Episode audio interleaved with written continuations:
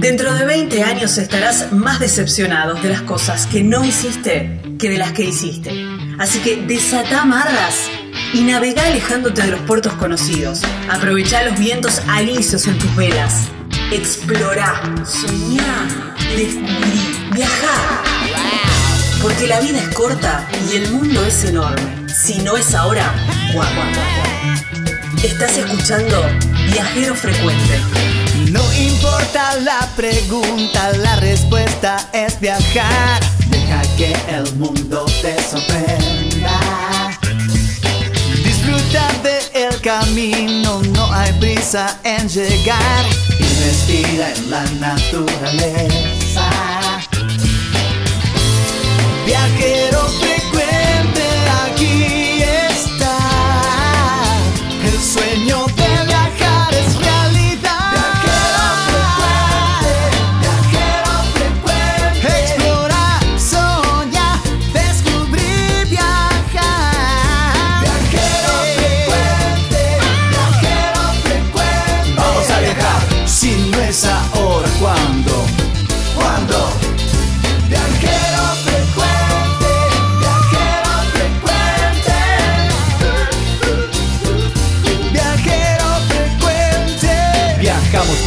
cambiarle la ropa al alma.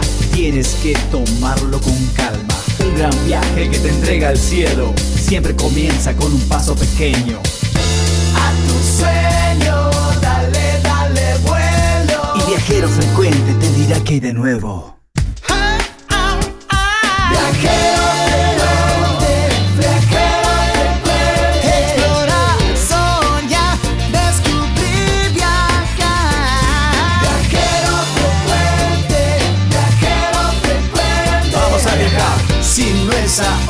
Ahora,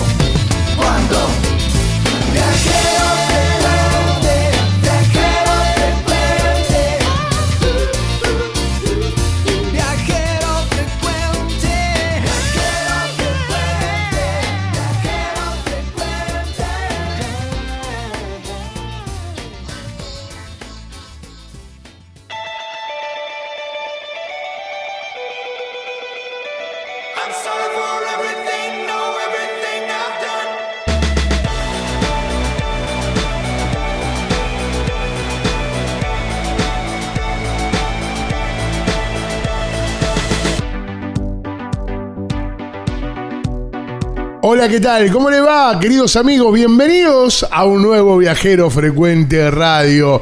Desde este momento y por un par de horas vamos a estar acompañándolos desde esta radio, en esta frecuencia, en este dial, en este mismo día, en este mismo horario estamos nosotros, llegamos nosotros, claro, después de este programa para hacer Viajero Frecuente Radio.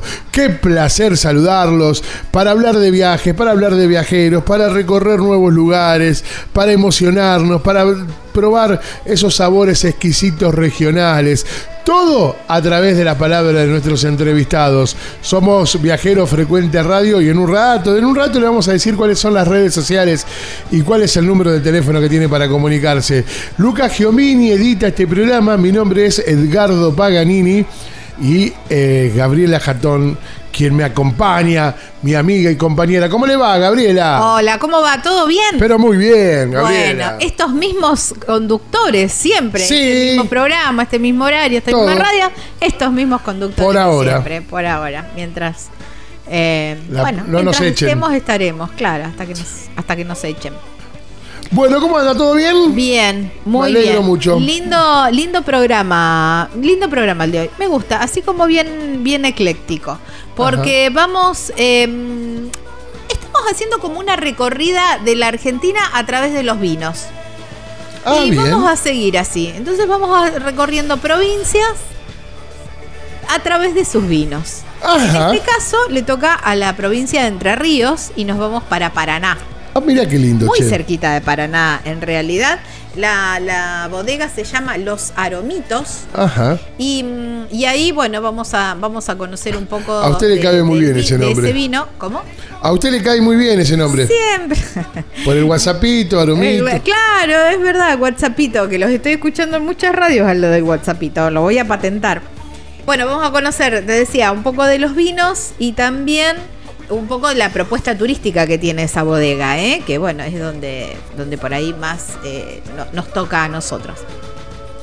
Después nos vamos a una provincia muy vitivinícola por excelencia, pero nos vamos para Mendoza, pero no para hablar de vinos, vamos a hablar de aguas, o quizás con eso lo relacionamos, porque vamos a Villavicencio, a la reserva de Villavicencio. ¿Viste dónde está el, el Sí, hotel? La sí. fotito del hotel. ¿Sí? Bueno, ahí vamos, eh, vamos a, hay una- unas nuevas propuestas muy lindas, eh, como para, además de recorrer el antiguo hotel, recorrer la reserva, todos los jardines de lo que era ese lugar, también hay unas propuestas lúdicas, hay para, para, bueno, hay muchas actividades Ponele, digamos, sí. para hacer, ya después te las vamos a contar bien.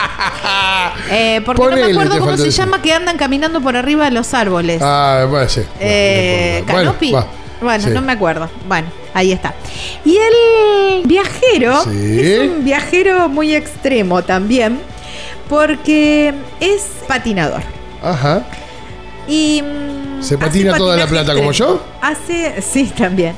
Hace patinaje extremo. Ah, mirá. Eh, y bueno, y nos va a contar, viaja con sus patines. Qué loco, la primera vez que hablamos con un patinador. Bueno, eh, no habíamos hablado con un patinador. Esta es la, esta es la oportunidad y nos vamos, eh, y creo que va a salir una muy linda nota. Señoras y señores, diga. Recorremos 939 kilómetros entre la ciudad de Paraná y la reserva Villavicencio. Muy 12 bien. horas de viaje. Señoras y señores, nosotros somos Viajeros Frecuente Radio y así arranca nuestro programa. Estás escuchando Viajero Frecuente. Explorar,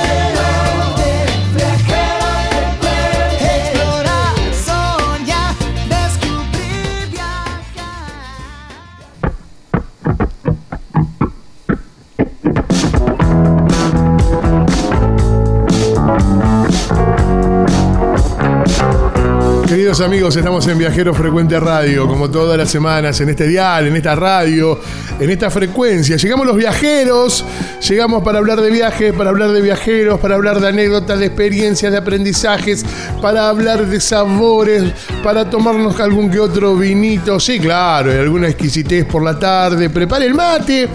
Bueno, lo que crea conveniente. Nosotros ya estamos aquí en la radio para acompañarlos en este viajero frecuente radio que, bueno, no solamente estamos en la radio, sino que estamos en las redes sociales como Viajero Frecuente Radio en Facebook, también en Instagram Viajero Frecuente Radio, un canal de YouTube muy prolijo, muy ordenado con muchísimos mensajes y muchas consultas en nuestro canal de YouTube. En el canal de YouTube, en YouTube nos buscan como Viajero Frecuente Radio, no olvide de poner radio. Viajero Frecuente Te Radio. aparece Montaner. sí. Sí, el Ricky. Eh, y ahí no, se suscribe, va a estar activando todas las notificaciones. Eh, ¿Dónde más nos pueden escuchar? Gabriela Jatón te lo cuenta. En las plataformas eh, de podcasts donde normalmente escuchas música, también se puede escuchar podcasts. Bueno, en Spotify, Google Podcasts, Tuning, iTunes, bueno, en esa y otro muchísimo más. eh, nos en- encontrás nuestro canal como Viajero Frecuente Radio. Ahí vas a encontrar el programa completo. Sí. eh, este es el número 279, Sí. así lo podemos buscar.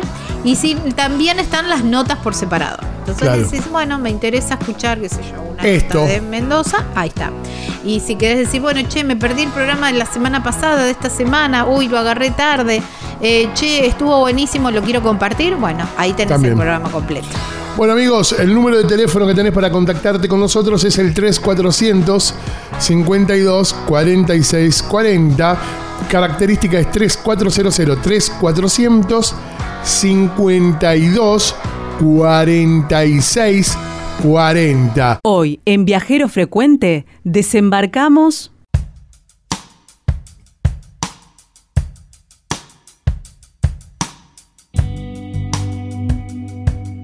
A través de los sabores es una buena oportunidad para conocer los destinos. Y bueno, vamos recorriendo las provincias y vamos recorriendo sus vinos también. Esta mm, oportunidad llegamos a Entre Ríos y la bodega es Los Aromitos. Además de la elaboración de los vinos, tienen una muy linda propuesta propuesta turística con recorridos guiados, con senderismo por el bosque nativo, con la degustación de vinos. Bueno, ahora en la nota lo vamos a conocer un poco más y van a saber un poco más de qué se trata. Pero para contactarse con ellos para agendar o para comprar los vinos también, por supuesto, es Los Aromitos, ¿eh? así se llaman. Pueden hacerlo a través de las redes sociales como Vinos Ara Entre Ríos, así los encuentran en Facebook o en Instagram. La página web es www.losaromitosSRL y si no, también pueden enviar un mail a losaromitosSRL.hotmail.com y también hay un teléfono que es el 343 45 59 736. Bueno, Gaby, ¿dónde vamos? Bueno, viste que hace un tiempo empezamos como una recorrida de, de diferentes eh, viñedos o de fer- diferentes lugares, diferentes provincias donde se elaboran los vinos. Salir un poco de- del, estereopi- de- del estereotipo de Cuyo para empezar a recorrer el resto del país eh, a través de sus viñedos, de sus vinos. Y bueno, nos, nos venimos para la provincia de Entre Ríos. ¿m? Digo, nos venimos porque nosotros estamos, cerquita. Estamos cerca. Pero, viste, hemos hablado de los eh, viñedos de Entre Ríos, pero del río Uruguay. Sí. Ahora vamos para el lado del río, para, a orillas del río Paraná, A ver, muy cerquita de la ciudad de Paraná. Ahí vamos a encontrar un viñedo que mm, el paisaje es increíble, ¿no? Porque sobre un paisaje llano, entonces es como otra, otra cosa. Las- los vinos son los vinos Ara y vamos a hablar, el, el- la bodega es la bodega Los Aromitos y vamos a hablar, a hablar con Mauro, ¿eh? Ahí que, no sé, que está ahí en el viñedo. Mauro, ¿cómo te va? Hola, ¿cómo les va? Bien, muchas gracias por atendernos, Mauro. Bueno, gracias a ustedes por contactarnos y bueno, difundir la vitivinicultura en, en, en Dos Ríos. Sí, que, que, bueno, nosotros fuimos descubriendo, porque viste que toda la prensa por lo general con los vinos están en, en Mendoza, pero hay muy buenos vinos, excelentes vinos en Entre Ríos. Ajá. Sí, bueno, hoy en día eh, nosotros, los Salomitos, somos una de las cuatro bodegas inscritas en el INB, que es el Instituto Nacional de Vitivinicultura, en la provincia de, de Entre Ríos. Ahí está. ¿Y mm, exactamente dónde, eh, dónde están ubicados geográficamente? Están cerquita de Paraná, pero ubicanos más o menos Sí. si llegamos, si llegamos a través del túnel o desde las, desde las diferentes rutas, mm, ¿para dónde tenemos que ir? Bien, nosotros estamos a 15 kilómetros de Paraná, eh, para el sur de Paraná sería, por, la ruta 11, como yendo para Dia- Diamante sería. Ajá. Eh, la, la- la ciudad más cercana es Colonia Ensayo. Nosotros estaríamos en la zona rural de Colonia Ensayo. Eh, sería uno, a unos 15 kilómetros de Paraná sobre la ruta 11. Eh, y bueno, el lugar es, estamos sí muy cerquita del río. Eh, el viñedo está ubicado en, una loma, entonces es muy lindo, parece que estás muy, muy alto, pero será unos 80 metros sobre, sobre el nivel del mar. Y bueno, en esa, esa loma donde están ubica- ubicado el viñedo se ve a lo lejos el río Paraná, se ve la ciudad de Santa Fe, se ve la ciudad de Paraná. Así que es un paisaje muy, muy bonito para, para conocer. Wow, qué lindo. ¿Y cuánto hace que empezó eh, la actividad eh, en la, en, digamos, del viñedo? Y después, me imagino que primero empezó el viñedo para después seguir por la bodega. Ajá. Y bueno, este- lo nuestro es todo un proyecto familiar. Eh, desde 2010, que bueno, de- desde la compra del terreno, desde hacer los pozos de agua, de traer la electricidad, absolutamente comenzó todo desde cero, desde 2010.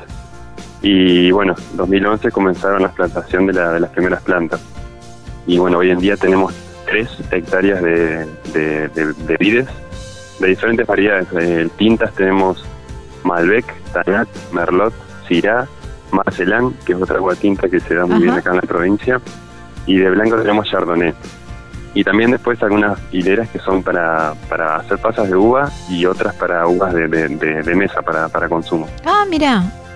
Eh, mira, ¿y ustedes venían de una familia eh, relacionada con la vit- vitivinicultura o mm, era, no, la verdad que no. Eh, se dio todo así, de- desde cero, sin... Por ahí, obviamente, en- desde el inicio eh, nos asesoran dos profesionales de- del Uruguay, de la República Oriental, Oriental del Uruguay, un enólogo y un ingeniero agrónomo. Pero bueno, surgió todo con la idea de, de hacer algo alternativo, diferente. Eh, y bueno, como se estaba resurgiendo mucho en la provincia el tema de la vitivinicultura, bueno, nos, nos subimos a, a ese tren y, y bueno, fuimos aprendiendo mucho. Eh, obviamente en la familia no, más que tomar vino, Claro. no, no sabíamos eh, por ahí mucho de, de esta actividad. Y bueno, con asesoramiento y nosotros también capacitándonos en, en todo lo que se pueda, fuimos aprendiendo y, y bueno, y así en 2000, desde 2017 que estamos eh, inscriptos como bodega, de- digamos, Claro. en, en el INB. Bueno, y a partir de la bodega empiezan también las propuestas turísticas con los recorridos a- en los viñedos, recorrer la, la- pero la bodega y también, bueno, algo de gastronomía también. Sí, así es. Eh, hace unos cuatro años más o menos que abrimos eh, todo eh, al turismo ahí en el viñedo. Y bueno, lo que nosotros ofrecemos todos los fines de semana, eh, lo que hacemos es un recorrido guiado por el viñedo, donde, o sea, buscamos siempre que los recorridos sean muy educativos, digamos. Por ahí acá no, no se conoce mucho el- la vitivinicultura, entonces lo hacemos muy eh, educativo al- paseo Ajá. contamos todo desde, desde que traemos la, la planta desde un vivero eh, en Mendoza que se traen las plantas son de- de- se, se compran desde un vivero mendocino certificado y bueno y contamos todo desde que se plantan hasta que tenemos la, la botella de vino. Eh, todos los trabajos que se hacen en el viñedo cómo es el ciclo de la vid cómo fue también la, la historia de la, de la vitivinicultura acá en la provincia que, que Entre Ríos tuvo su, su gran historia vitivinícola allá por los años eh, 1920 1930 Mira. y bueno, después eh, sumamos a ese paseo por el viñedo, en el mismo lugar, en el mismo establecimiento, tenemos un monte nativo que, bueno, también forma parte de los recorridos, hacemos, eh, hay senderos para caminar. Y bueno, en ese paseo también eh, contamos todo lo que es la, la bi- biodiversidad que hay en la región, de flora y fauna. Y todo el establecimiento va a ser declarado eh, reserva natural privada. Ah, mira qué Y, bueno. bueno, con el objetivo de, de, bueno, de preservar la flora y fauna que hay en el lugar y hacer, hacer recorridos eh, turísticos y educativos también. Y bueno, obviamente a todo eso se le suma la degustación de, de nuestros vinos con siempre buscamos con, con productos regionales, de quesos de una escuela rural, eh, nueces, salames de, de productores eh, de acá de la, de la región. Ah, qué bueno eso, qué rico. Y, y- y también depende qué varietal, depende qué, qué, qué, qué comemos, qué salame. Sí, sí, puede ser. Eh, por ahí no, no hacemos un maridaje así muy estricto, pero sí, bueno, más o menos tratamos de, de, de acompañar los vinos eh, que sean a- acorde al, al vino que, que- que se degusta, ¿no? Claro. Y este paseo o este recorrido, ¿en qué horario se pueden hacer? Ah, por el momento, bueno, ahora que, que empieza un poco más el, el calor, estamos haciendo los sábados y domingos a las 17 horas.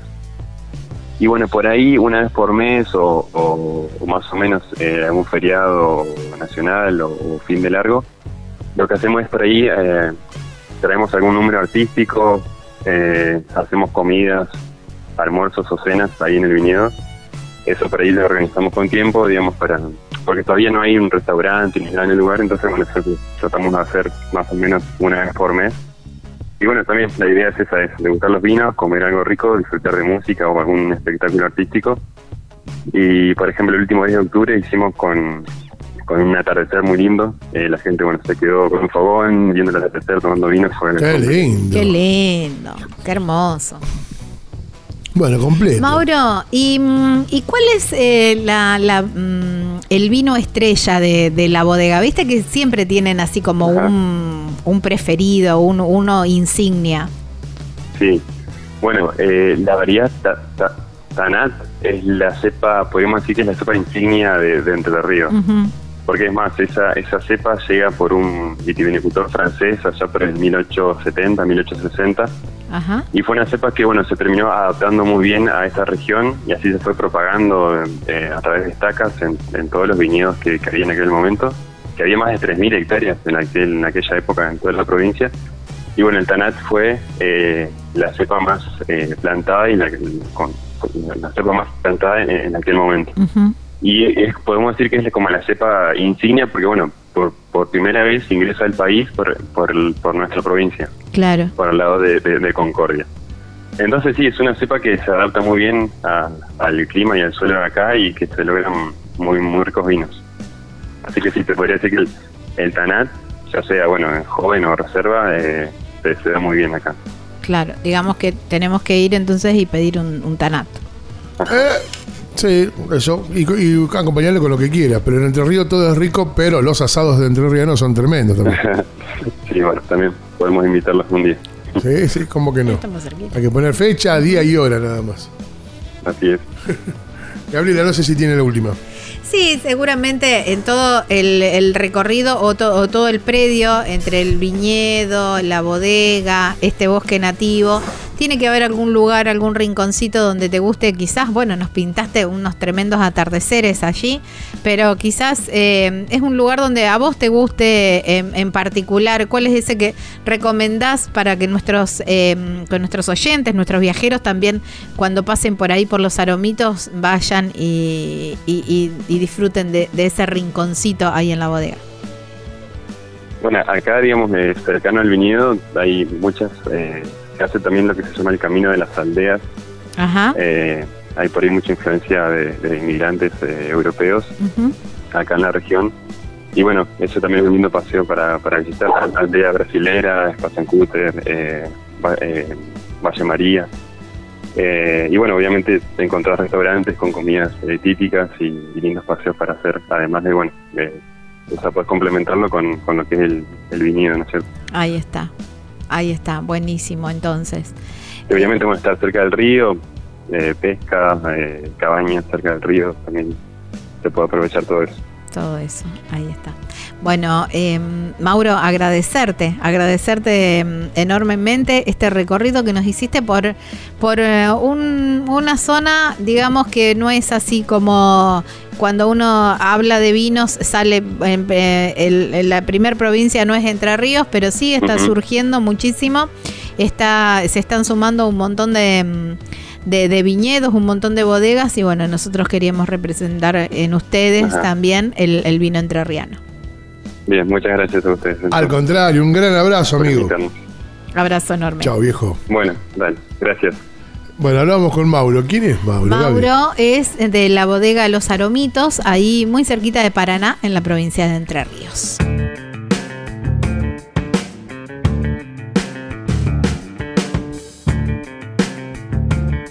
Ay, qué lindo todo este recorrido que proponen la gente de los aromitos, ¿eh? con esta visita guiada por los viñedos, estas propuestas también de senderismo por el bosque nativo, la degustación de los vinos y estos eventos al atardecer, con una imagen espectacular, porque bueno, están sobre esa colina, entonces se ve el río, se ve el atardecer, se ve Paraná, se ve Santa Fe.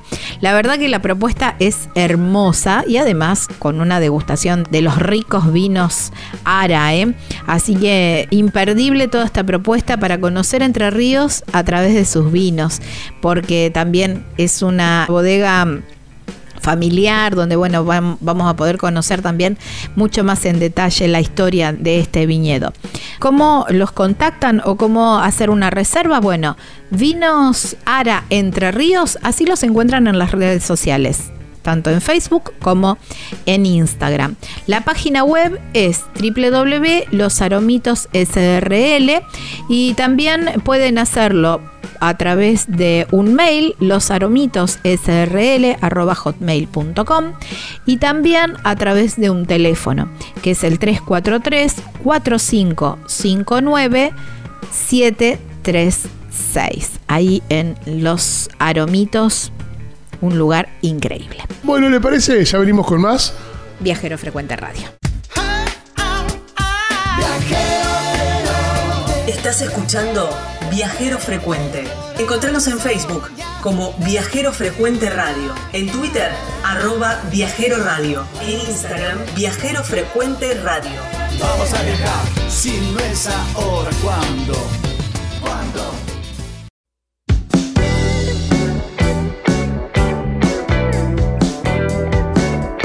Segundo bloque, estamos en Viajero Frecuente Radio. Así nos encuentran en las redes sociales, Viajero Frecuente Radio, tanto en Facebook, en Instagram. También nos encuentran en YouTube como Viajero Frecuente Radio. Ahí pueden escuchar esta nota y las eh, demás notas que, que hemos venido transitando durante todo esta- estos 200 y pico, 70 y pico de, programas. ¿eh?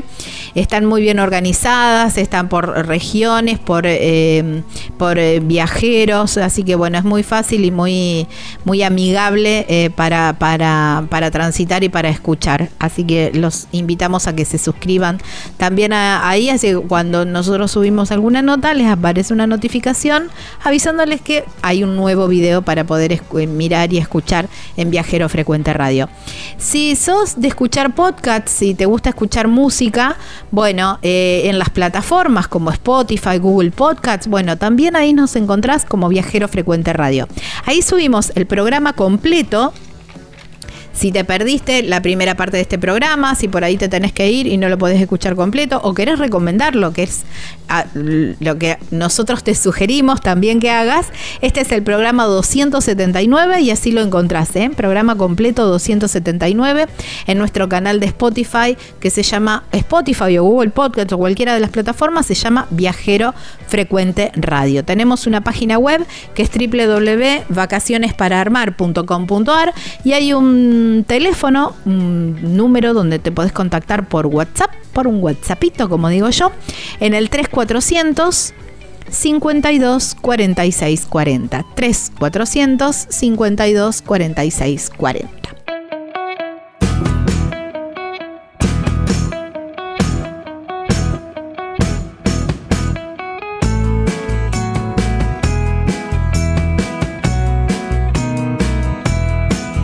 Cuando vayas a Mendoza, un muy buen lugar para alojarse es el camping y cabañas El Mangrullo. Es un complejo turístico que tiene como diferentes opciones de alojamiento, porque tenés un sector de camping que podés ir en carpa, pero también para casillas rodantes y también para motorhomes. Y después está la zona de cabañas, que es para dos y cuatro personas completamente equipadas tiene una piscina espectacular y el lugar, si bien está en, en la ciudad de Mendoza, muy cerquita de la ciudad de Mendoza porque están las eras, está todo arbolado, tiene todos caminitos así serpenteantes, es muy, muy lindo lugar que realmente te olvidas que estás muy cerquita de la ciudad y te parece que estás ahí en el medio de la naturaleza. Precioso, precioso lugar, súper recomendable. En las redes sociales los encontrás como Camping El Mangrullo y también así en la página web donde tenés también un link para mandar un, WhatsApp y consultar sobre para las reservas, pero si no, ya te lo doy para que te lo agendes. 2612 76 3616. Camping El Mangrullo.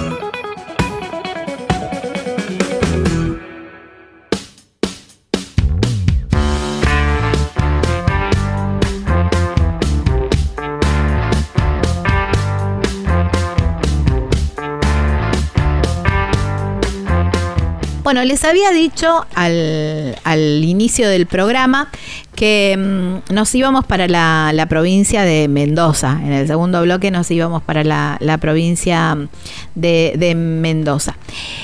A un lugar eh, que todos lo tenemos muy visto, porque bueno, es una marca de agua, de, pero y, el- la imagen es eh, el icono de la marca. Entonces es como que lo tenemos muy visto. Y es muy agradable llegar a ese lugar y, en- y ver que tal cual como nosotros lo vimos en la foto, está ahí y es hermoso. Tuve la oportunidad de, de pasar una de las jornadas más lindas de mi vida, que después los voy a- se los voy a contar. Es en la reserva Villavicencio, ahí en la provincia de Mendoza. Y se ve el hotel y el hotel está tal cual y todo eso. Pero hay actividades para hacer, hay, mm, hay lindas propuestas, no solamente ir y sacarse la foto en el hotel o recorrer los jardines, como me pasó a mí. Cuando yo fui eh, este verano estaban preparando también eh, mucho de lo que vamos a hablar ahora. Por eso la llamamos a Virginia Ramírez, Ramírez eh, que es guía del, lugar y que nos va a contar en detalle todas las propuestas que vienen, que, están ahí listas eh, para, para que todos los disfrutemos. Hola Virginia, gracias eh, por atendernos y darnos un ratito de tu tiempo. Hola Gabriela, bueno, un gusto, un gusto saludarte y desde ya eh, agradecerte por el espacio que nos estás brindando aquí en el, en el programa. Bueno, como, como comentás, la Reserva Natural Villavicencio es un hito indiscutible este, a la hora de, de recorrer la provincia de Mendoza. Nosotros nos encontramos a 50 kilómetros de la ciudad capital. Es muy cerquita, claro. 52. Sí, estamos muy cerquita. Muy cerquita y la Eh, ruta muy buena también. Está, es- está muy transitable, está perfecta para poder hacerlo. Sí, se encuentra, bueno, la ruta está totalmente pavimentada hasta el pórtico de ingreso al Hotel Villavicencio y bueno, después, pues, los que por ahí les gusta un poco más la aventura y la adrenalina, pueden continuar por el emblemático Camino de los Caracoles. Sí, sí. Este, esta ruta que es una ruta histórica que conectó a Mendoza desde la época colonial con este, Chile, ¿no? Era el camino que conectaba los puertos Claro. de Buenos Aires con el puerto de Valparaíso y todo ese tránsito eh, de bienes y también de personas se realizaba justamente por la quebrada de Villavicencio. Bueno, hoy ese camino es una ruta que atraviesa prácticamente este, las 72.000 hectáreas que conforman el área natural protegida y donde se pueden contemplar vistas increíbles de lo que es la precordillera mendocina, culminando en uno de los puntos más altos de esta formación, que es en la Cruz de Paramillos, a 3.100 metros de altura sobre el nivel del mar. Así que bueno, ahí hay una propuesta muy interesante para, Sí, es para estos viajeros un poco más intrépidos. Y Claro. para aquellos que no, también vale mucho la pena hacerlo este, y conectar desde Villavicencio con la localidad de Uspallata. De Uspallata. Claro. Exactamente, un circuito este, realmente recomendable para realizar, sobre todo porque uno tiene la posibilidad de ver este paisaje de precordillera de dos maneras diferentes. Uno como atravesándolo, o sea, yendo por, por las alturas, y cuando uno regresa desde Uspallata hacia la ciudad de Mendoza, por la montaña, o sea, entre la montaña, uno que siente que se hace chiquitito, pero así que bueno, ahí hay una recomendación de circuito de día completo. Sí, Pero 100% volviendo un poquito- recomendable. Exactamente, bueno, y volviendo un poquito a, a la reserva, eh, nosotros desde el 2015 venimos trabajando eh, muy, muy fuerte en lo que es la creación de experiencias de visita, de experiencias de valor, este, que bueno, que conecten a quienes recorren la reserva de una manera emocional y, y- y mucho más sensible con, con los aspectos naturales y culturales que preserva eh, la Reserva Natural Villavicencio. Entendemos que es desde este lugar donde nosotros podemos generar cambios eh, actitudinales hacia cómo nos comportamos ¿no? este, con nuestros espacios naturales y la importancia que tienen estos espacios para el equilibrio de todo el ecosistema. ¿no? Hoy, en, en- en momentos tan, tan sensibles, em, este, a- a nivel eh, a nivel mundial con respecto digo al cambio climático y entender que esto nos afecta a todos no es que estamos por fuera eh, eh, el, el turismo se convierte como una herramienta educativa eh, y sensibilizadora para justamente para esto para que todos tomemos eh, un rol mucho más protagónico en, en cómo nos vinculamos y nos relacionamos con nuestro medio ambiente. A partir de propuestas de disfrute, de propuestas recreativas, este, tal como vos lo mencionaste, nosotros eh, avanzamos durante todo el año pasado, un- momento muy crítico para, para el sector turístico, pero sin embargo apostando a que, a que esto iba a pasar y que teníamos que salir mucho más fortalecidos de, de esta situación de pandemia, pero con propuestas de, de valor. Y mm, a través de una asociación, o sea, a través de una alianza estratégica con un operador turístico local de aquí de Mendoza, eh, llevamos adelante la propuesta de lo que es el Villavicencio Park.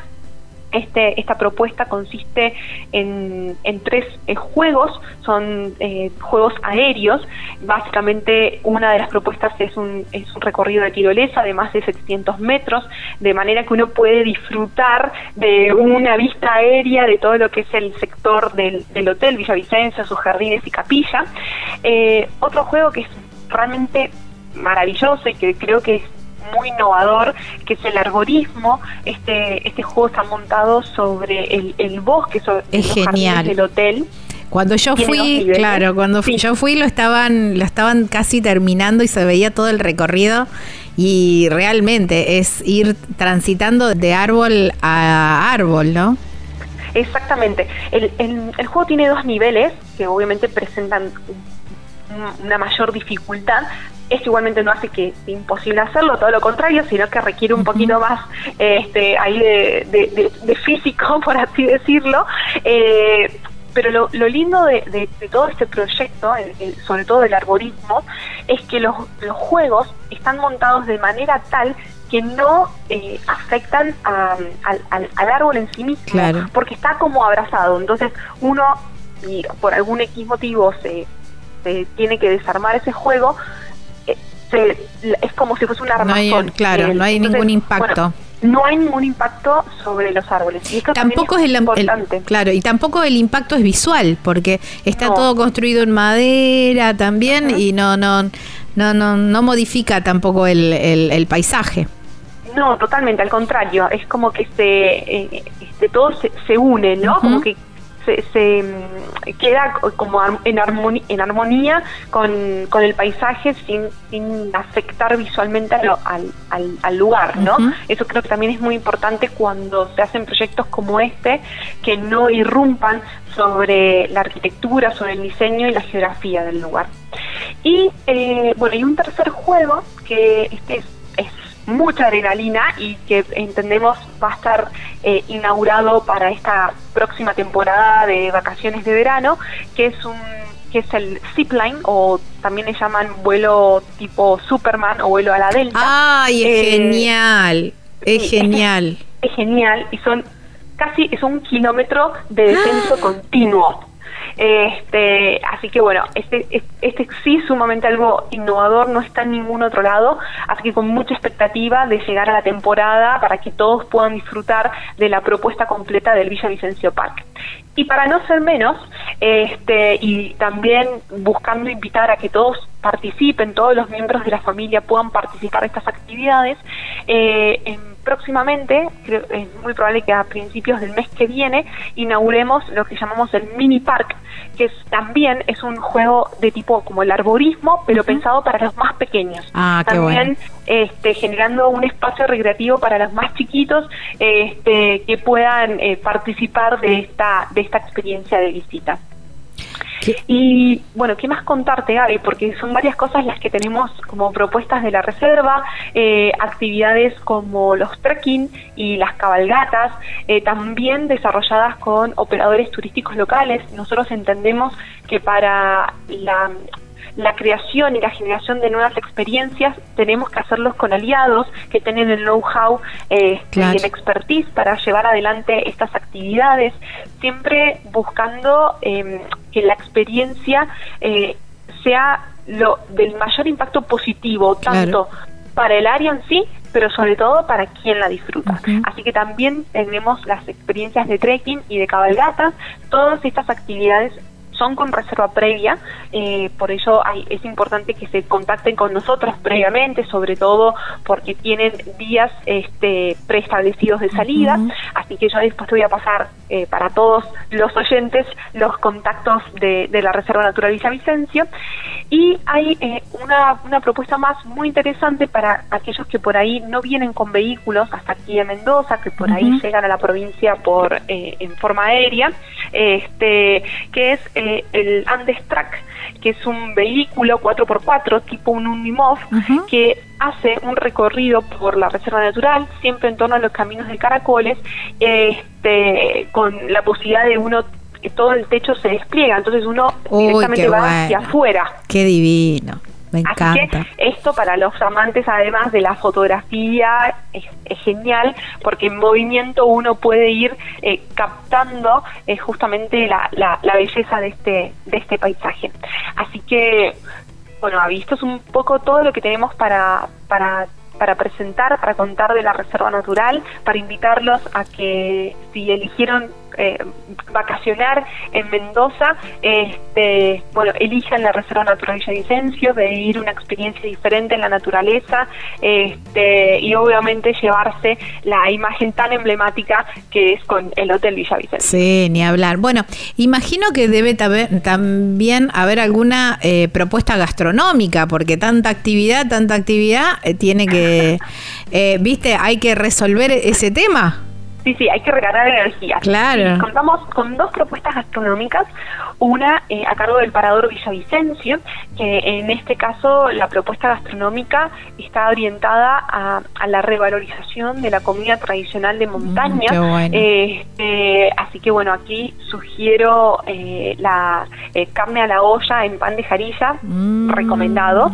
Y la otra propuesta, quizás para aquellos que buscan eh, algo más tipo rápido, más unas hamburguesas, unos nuggets, también cuentan con la oferta gastronómica del Parador de Villavicencio Park, que funciona en la antigua sala de juegos del Hotel Villavicencio. Uy, qué Así que bueno, ahí hay lindo. dos propuestas gastronómicas eh, diferentes, pero bueno, también ese es el objetivo, ¿no? Tener eh, este, mm, variedad, porque bueno, tenemos también paladares diferentes.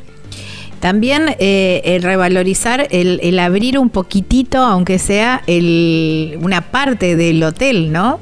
Para, mm, para el bueno, estamos público. trabajando en este proyecto. ¿En Eh, serio? Ay, amo, que sea, amo historias eh, de hoteles eh, antiguos. Bueno, el- realmente la historia del Hotel Villavicencio es, es, es muy rica y, y bueno, para quienes bueno no- no- nos desempeñamos en la reserva, como, como en mi caso, eh, es esto, ¿no? Este hotel eh, con, con las ganas de, de- de relatar sus historias, Claro, sí. historias puestas en las voces de nuestros guías, como así también en, en todo un folleto autoguiado que desarrollamos y en la aplicación, en la app de la reserva. Esto también este, es otro, otra herramienta que, que tienen nuestros visitantes a las que pueden acceder, se lo descargan desde, desde la ciudad, ya que en la reserva no tenemos muy buena conectividad, pero bueno, la, a través de la app van a poder hacer el recorrido completo eh, por las 72.000 hectáreas de la reserva y obviamente por los sectores del centro de visitantes y sus senderos de interpretación y por los exteriores del hotel. Está muy completo, además tiene mm, audios y hasta inclusive eh, fotografías de la época, así que bueno, es una muy buena, muy buen complemento para hacer la visita en el sector del hotel. Y estamos trabajando en este proyecto ya algo más para el año que viene, con la posibilidad de poder eh, abrir una parte del hotel y que quienes justamente así como vos Gaby y muchos otros que sienten curiosidad por ver qué hay adentro del hotel, bueno, también poder eh, satisfacer esa, esa expectativa. Así que bueno, será ya un objetivo para el año que viene. Sí, sí, sí, sí, voy a, voy a esperar ansiosa porque, eh, bueno, cuando uno hace el recorrido por eh, los jardines, también hay como un circuito autoguiado donde, bueno, van contando un poco dónde estaba la cancha de tenis, que de hecho jugó Vilas también en esa cancha, y bueno, y los jardines, y, yo, viste, me transporto y digo, pensar que por acá deben haber bajado las escalinatas así, vestidos así. Me encantan las historias de los, de, esos, de los grandes hoteles que teníamos en la Argentina y, el, el hecho de, de poder eh, volver a, a disfrutarlos desde, desde un lugar o de otro, como como museo o como o como hotel como eh, siempre es un privilegio porque uno se imagina también no Eh, quiénes estuvieron ahí cómo era la vida en ese momento.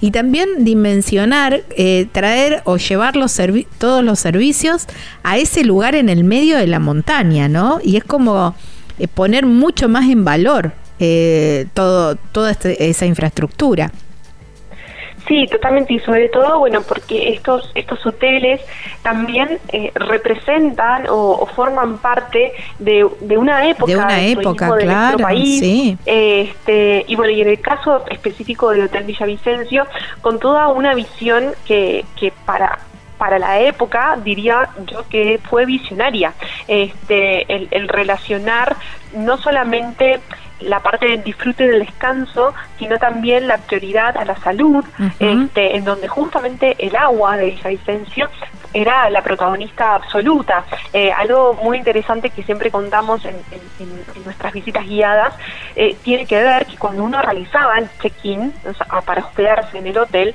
no solamente realizaba el check-in tradicional, dejando sus datos personales, DNI, contacto y demás, sino que también realizaba un check-in médico, eh, porque justamente eh, el hotel eh, se construyó pensando en este espacio de eh, vincular la salud en un espacio natural Claro. y el agua justamente en medio curativo. Claro. Entonces, cuando uno se registraba, hacía este check-in médico en donde detallaba la dolencia que por la cual se eh, quería ser tratado Claro. y el médico que se encontraba en el hotel les daba como, bueno, el itinerario a seguir durante toda la estancia que eh, esa persona iba a hospedarse en el hotel. Un y algo muy interesante Sí, y, y- y creo que esto también tiene que ver con bueno estos hoy cuidados que estamos teniendo sobre nosotros o sobre nuestro eh, nuestro cuerpo eh, que lo que la, estos tratamientos no solamente implicaban la toma de baños eh, de- con agua este con el agua de Villavicencio Ujú. no los este sino que también era la ingesta del agua. Claro. Por eso que en todos los espacios públicos del hotel, inclusive no solamente en el interior del hotel, sino también en el exterior, había varios bebederos, porque justamente la curación también se trataba con Con- eh, la toma del agua. Claro. Así que por eso digo que, que, que el señor Ángel Velas, quien fue el, el- el- quien proyectó el hotel, en ese entonces presidente de la Sociedad Termas de Villavicencio, un, un- realmente un visionario eh, en pensar en la salud vinculada justamente con eh, la parte de, de, de la hospitalidad y de, Claro. la, y de recreación. Siguiendo un poco también la corriente del Hotel de Cacheuta, del Puente del Inca, de lo de, del Edén en Córdoba, del Viena, bueno, y todo, son todos hoteles de, de esa época y, mm, y bueno, y estaría, está buenísimo que lo, que lo podamos eh, volver a ver eh, con las ventanas abiertas, ¿no? Porque uno llega ahí y se imagina quién, quiénes se habrán asomado por ese balcón y, y- y todas esas, esas eh, esos relatos, ¿no? De, de todos esos viajeros. Así que bueno, me, me alegro muchísimo que, que los proyectos sigan, que, mm, que este lugar eh, no quede no quede así solamente como una imagen bonita del, del hotel y una y una recorrida por la por, la reserva, sino que se lo pueda vivir al destino, que es como ahora eh, es digamos la tendencia de los viajes, ¿no? De, de disfrutar del destino en un 100% y así caminar entre los árboles.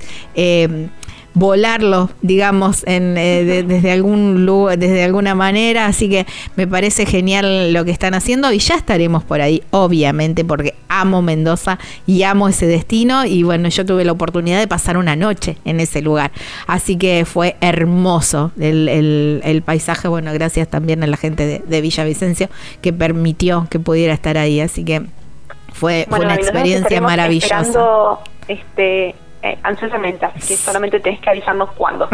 sí, quédate tranquila que te voy a avisar porque me, me encanta. Así que bueno, agradecerte, después vamos a pasar, vamos a poner en nuestras redes sociales también los, los días, y los horarios y los teléfonos para, para poder hacer reservas, para que nuestros oyentes eh, puedan, puedan contactarse con ustedes. Buenísimo, buenísimo, Gaby. Muchísimas gracias. De nada. Un abrazo enorme. Bueno, estábamos hablando con eh, Virginia Ramírez Guía y sabe un montón de Villavicencio y ya ponemos rumbo para allá.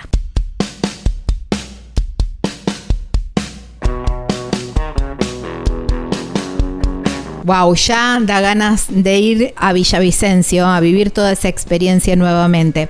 Y si te alojas en el camping en Mangrullo, que está en Mendoza, está muy cerquita, muy cerquita de Villavicencio, pero también está muy cerquita también de las otras alternativas turísticas que se pueden hacer en la- a partir de la ciudad de Mendoza. Está muy cómodo, tiene muy buen acceso y te va a permitir estar cerca de la ciudad si querés a lo mejor hacer algo de un poco más de actividades de ciudad o vida no- nocturna, pero también muy fácil el acceso para salir a las rutas y hacer otros recorridos o ir a las bodegas u otras alternativas que quieras hacer en la, si haces punto ahí.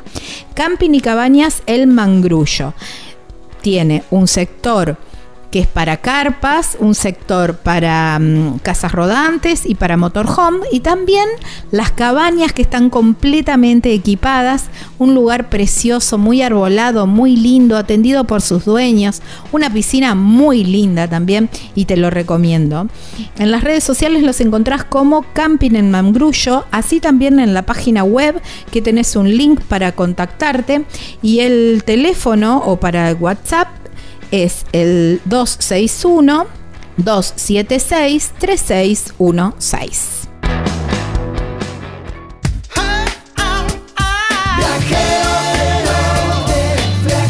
Viajar es la respuesta. No importa cuál sea la pregunta. Estás escuchando Viajero Frecuente.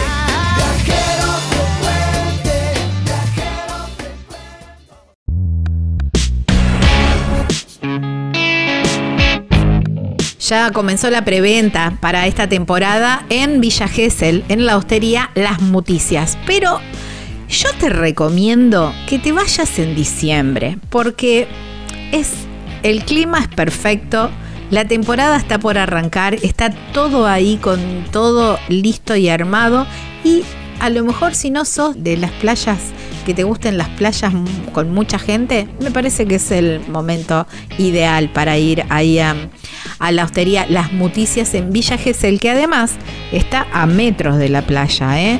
está muy cerquita. Tenés que cruzar la calle nada más y ahí ya tenés toda la playa para vos. Además tienen unos desayunos increíbles, tiene restaurante, tiene piscina, que no es poco en un, hotel mm, cercano a la playa, cocheras y atendido por sus dueños, que es siempre, como lo decimos siempre aquí en Viajero Frecuente, es un valor agregado. Hostería Las Muticias, ¿eh? ahí en Villa Gesell. www.lasmuticias.com.ar es la página web donde ahí también tenés toda la información para el previaje. Si no, la llamás a Susana al 11 68 62 36 91. Si no, búscalos en las redes sociales como Las Muticias. Si no es ahora, ¿cuándo? No importa la pregunta, la respuesta es viajar. Deja que el mundo te sorprenda. Disfruta del camino, no hay prisa en llegar. Y respira en la naturaleza. Viajero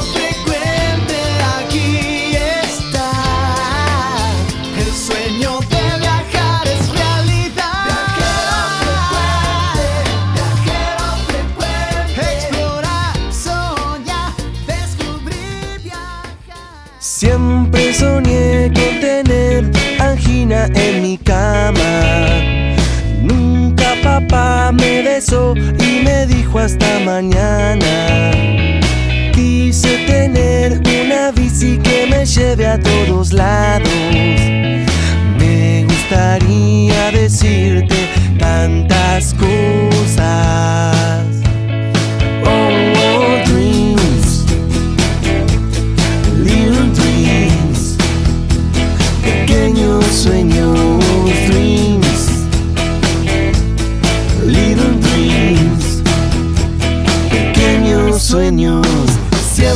Mi abuela me pidió que yo vaya a visitarla.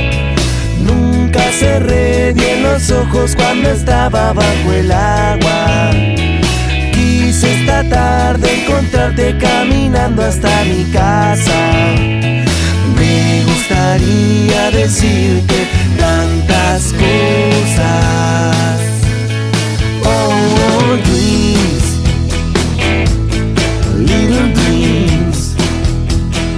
pequeños sueños, dreams, little dreams, pequeños sueños.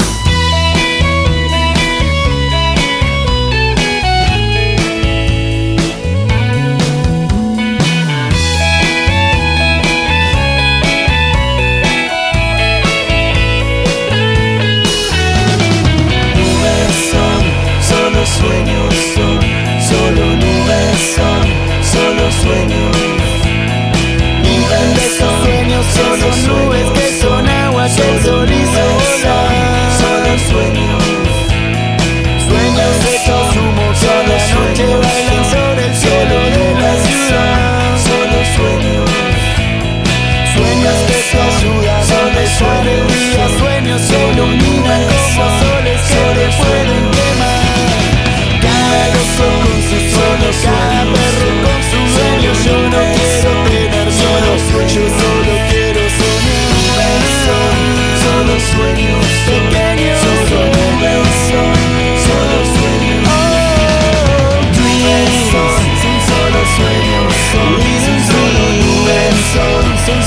solo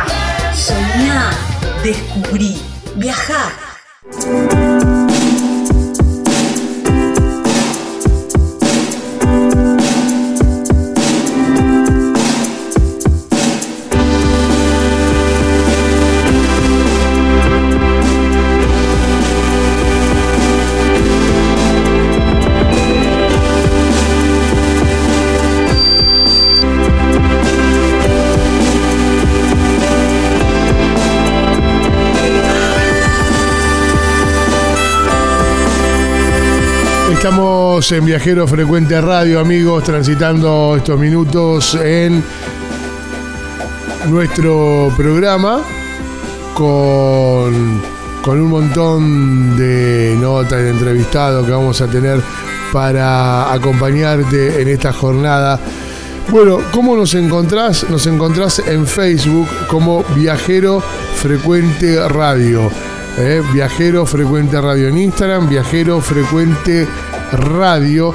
Tenemos un canal de YouTube que es Viajero Frecuente Radio. Ahí también nos podés sintonizar Viajero Frecuente Radio en nuestro canal de YouTube. ¿Dónde más la gente nos puede escuchar, Gabriela? Donde normalmente escuchan eh, música en las plataformas de música, también Sí. podés escuchar ahí el formato de podcasts. Eh, las notas y todo el programa completo de Bien. Viajero Frecuente Radio. Nos en- nuestro canal es Sí. Viajero Frecuente sí. Radio.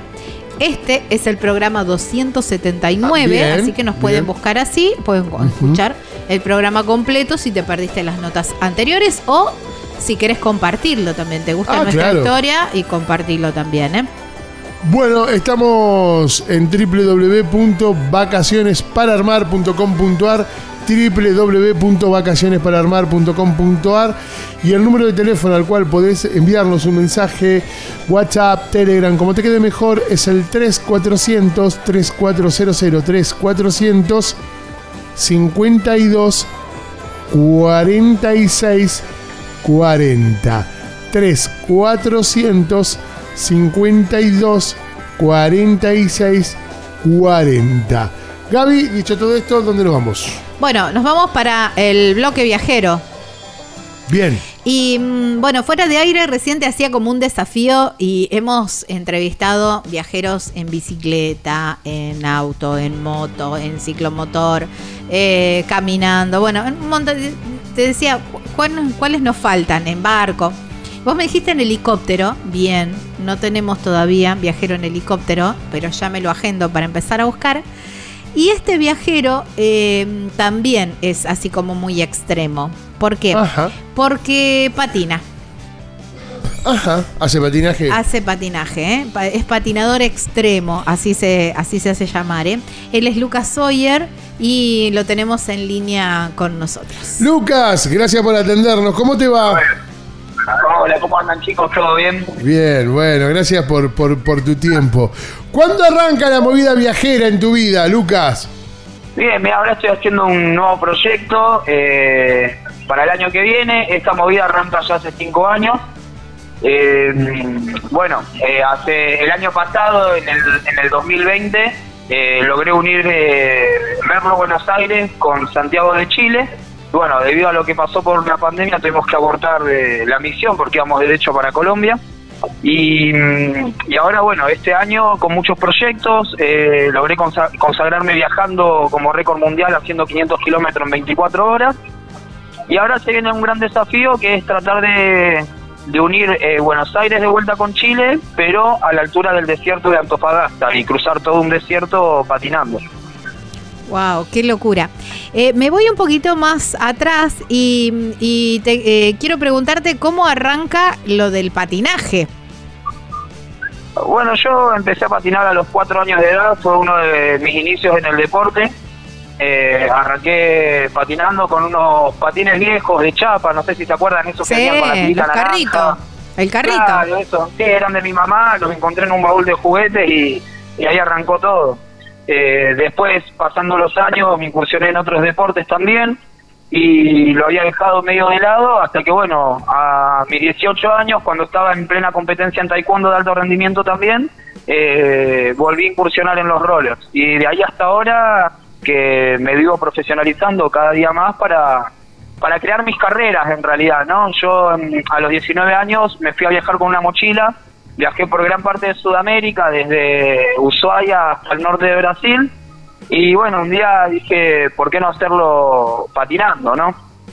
Y, y bueno, de ahí salió todo. Eh, tras una crisis que tuve eh, en el 2019, eh, caí en una depresión muy fuerte y sabía que la única salvación era poder hacer algo por mi vida que me gustara. Entonces retomé viaje, agarré una mochila, unos patines, lo que tenía y me fui a, a viajar. Wow, qué increíble, qué increíble. Hermoso. ¿Y, mm, y cómo es el, el tema de, bueno, el patina, el patín es un es un roller, digamos, un, un patín de ruedas en línea. Y, mm, y las rutas es- son un poco ásperas. ¿Cómo haces con el tema de las ruedas y, mm, y bueno y el mantenimiento del patín?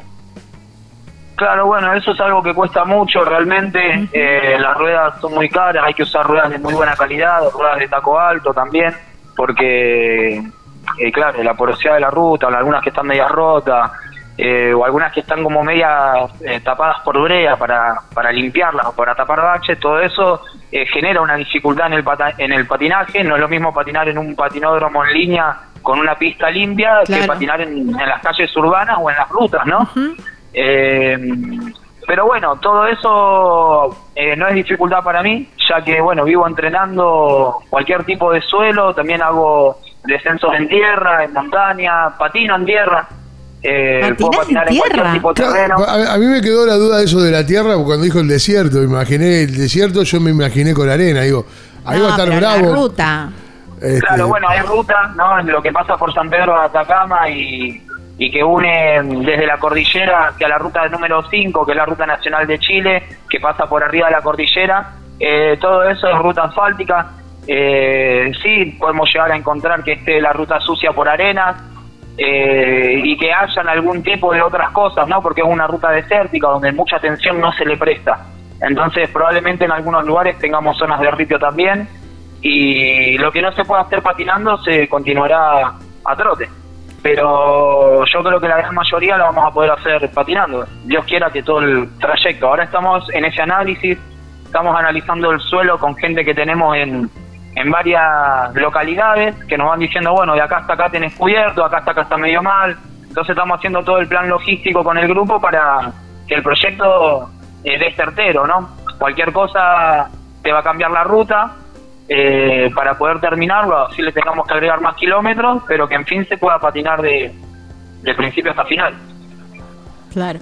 ¿Y cómo, mm, cómo haces eh, con, eh, con el tema de tu equipaje, digamos? Vi- ¿Viajas con acompañado con alguien? Eh, ¿Tenés algún soporte en una camioneta o lo llevas eh, en la espalda?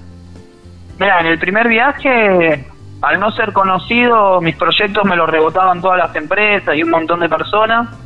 Eh, entonces tuve que llevar los 35 kilos hasta Chile. Eh, me había guinzado el primer día, me acuerdo, y, Oh. y crucé guinzado todo el país con 35 kilos en la espalda.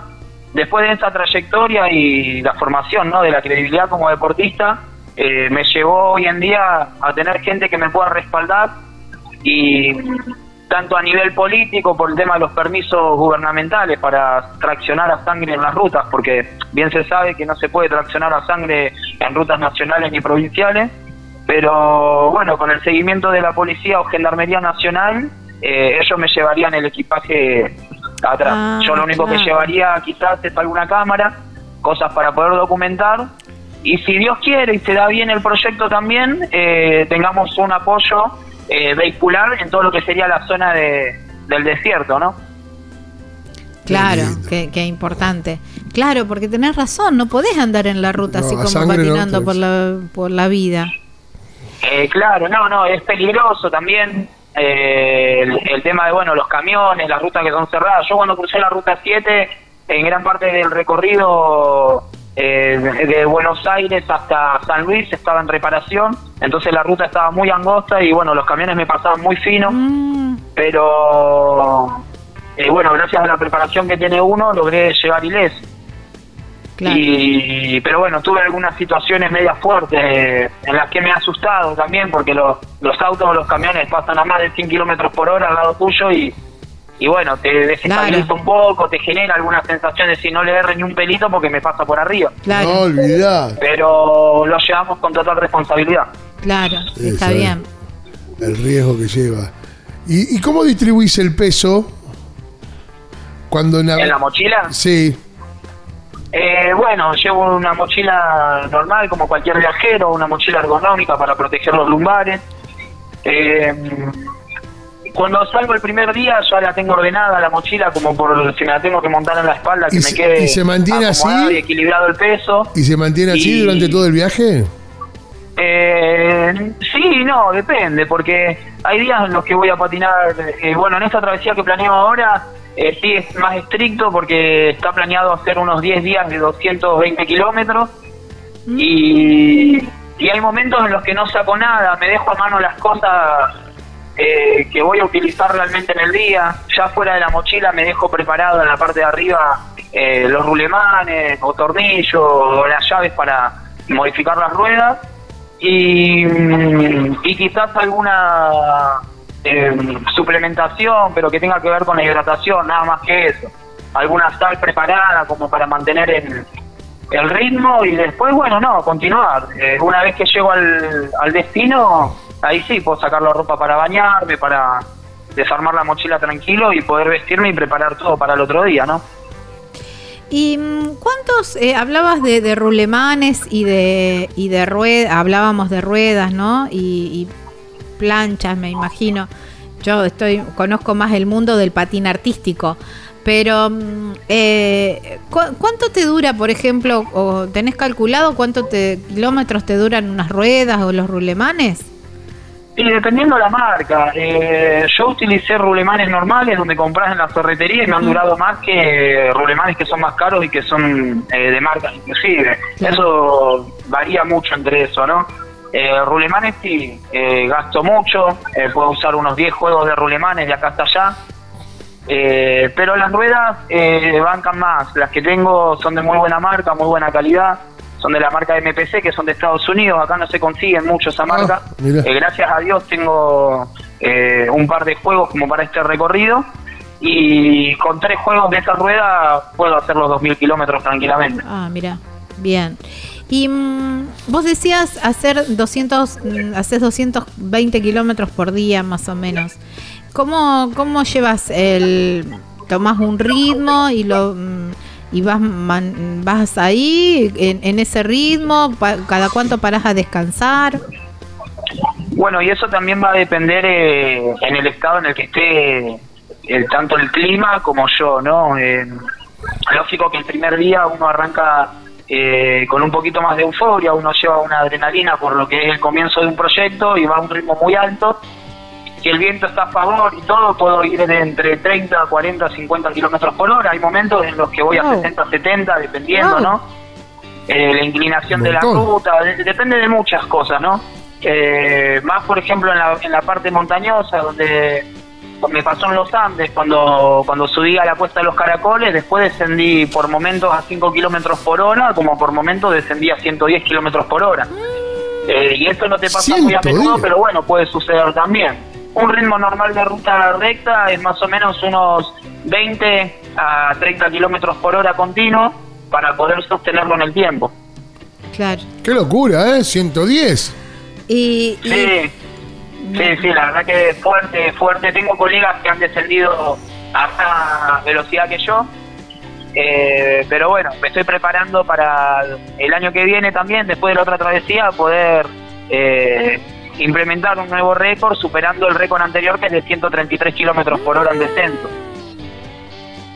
Para, eh, yo quiero preguntarte ahí, ¿cómo es eh, la indumentaria? Porque un resbal ahí te tenés que vestir como un piloto de motos. Sí, sí, bueno, sí. Yo el descenso de los caracoles lo hice solamente con casco y protección en las manos. Después no tuve protección en el cuerpo en ningún lugar. Eh, no nos llegaba, la- las protecciones no nos llegaban cuando tenía que hacerle el trayecto ese. No los tenía en ese momento y lo hice igual. Eh, tuve que tener mucha responsabilidad, mucho ojo al, al momento de hacer todo lo que hacía porque si me caía me iba a triturar el cuerpo entero, pero ¿Sí? gracias, gracias a Dios no pasó. El ¡Qué ra- locura! El raspón es importante. ahí. Una piedrita nomás, no estamos hablando de grandes cosas. Una piedrita nomás. No, caerte a esa velocidad es muy feo. Yo me, me caí, tuve un accidente en la cuesta de Chacabuco a 80 kilómetros por hora, donde impacté contra un guardarray y pasé para el otro lado, me fracturé dos muñecas y, y me pelé casi todo el cuerpo. ¿Y Eh, ¿Quién te rescató ahí? fue- ¿Quién fue te rescató? suave. ¿Quién te rescató ahí? Porque es que- No, yo en el momento de la adrenalina volví a subir la cuesta y la volví a bajar porque mm, eran 43 curvas, me había caído en la curva 6, que realmente si dejaba ese ese descenso para otro día probablemente me iba a consumir en el miedo de haberme caído. Entonces decidí cómo estaba en el momento que tenía el cuerpo caliente, no me había dado cuenta, tenía las manos fracturadas, decidí tirarme de vuelta. Eh, pude terminarla con éxito a las 43 curvas y de ahí me fui al hospital. Me llevaron al hospital y, y ahí se dieron cuenta tenía las dos manos torcidas, me hicieron las placas y tenía estallado el radio y el cúbito de las dos manos. Y bueno, y de ahí Escuchá, eh, Lucas, me tuve que curar. le dijo la enfermera, Lucas, ¿podés buscar tu mano? Porque creo que quedó en la, en la curva 17 la mano, dice, buscala. así, ¿viste? Así te la volvemos a poner. Ah, ¡Qué locura! Me Estás re duele, loco, me duele de pensarlo, Lucas. Y la verdad que me, me- la verdad que me dolió mucho, me dolió más el después, me dolieron a, a los dos tres días empecé a sentir eh, el ardor de la cicatrización del cuerpo quemado porque me había deslizado contra el asfalto eh, prácticamente casi 50 metros que deslicé y me pelé todo. Reboté mucho, gracias a Dios, eso me salvó porque si hubiera eh, deslizado solo con el cuerpo me hubiera quemado hasta los huesos pero al rebotar varias veces contra el piso y después frenar contra las piedras, bueno, eh, hizo que no me quemara tanto. Pero igual, bueno, me quemé, me quemé mucho, me quemé mucho. No, en ese, ese tiempo me quemé mucho. Está re loco. Yo te digo, ya me está doliendo a mí. Solo pensarlo. No, el solo pensarlo me está doliendo. Che, qué va, este tipo está re loco. Te- te- tengo una tanda ya. Yo te juro, eh, tengo, eh, me, me- me- me pienso en los 50 metros caídos que después frenó con las piedras. Se levantó y siguió. No, yo sabes lo que pienso, que me tropiezo, me caigo y me pelo la rodilla y me duele No. como loco. No, no, no, no, no. no. Lo que pasa es que hay momentos que, eh, yo creo que eso es un gran ejemplo de la vida, ¿no? En general, hay momentos en los que uno cae tan fuerte que, que no te queda otra que levantarte en el momento, porque si no te levantás te morís. Y, y literalmente es así. Entonces, al levantarme en este momento y ganarle de vuelta la cuesta, fue mirarla con responsabilidad, respirar profundo porque había subido y dije, bueno, lo tenés que hacer de vuelta, tenía el cuerpo temblando, me ardía todo el cuerpo, ya no tenía la cabeza al 100 como estaba hace un rato porque ahora tenía miedo, eh, pero dije, bueno, soy profesional, tengo que hacerlo eh, y no me puede ganar. Y agarré y la hice, me sentí tan feliz de haberla terminado que en el momento no me di ni cuenta de la sangre que tenía en la espalda, eh, de la quemadura en la rodilla, de la quemadura en los codos, no, en el momento no me di cuenta. Pasado el momento, sí, en el hospital más, cuando me tuvieron que limpiar y sacar el, el hollín, ¿no? Que te deja, la quemadura negra que Sí. te deja el asfalto. Sí, sí. Eso, la verdad que sí, me dolió y ahora que lo estoy diciendo creo que me está doliendo también. Qué locura, no, totalmente. Bueno, nos esperás unos minutitos, Lucas, tengo una tanda y, y- y ya seguimos hablando, ¿te parece? Dale, sí, sí, sí, bárbaro. Estamos hablando con Luquita, que es el primer viajero patinador que tenemos, ¿eh? Sí. Patinador extremo. Y vaya si lo es. Vaya si lo es. Bueno, ya venimos, hay más viajeros frecuentes radio, amigos.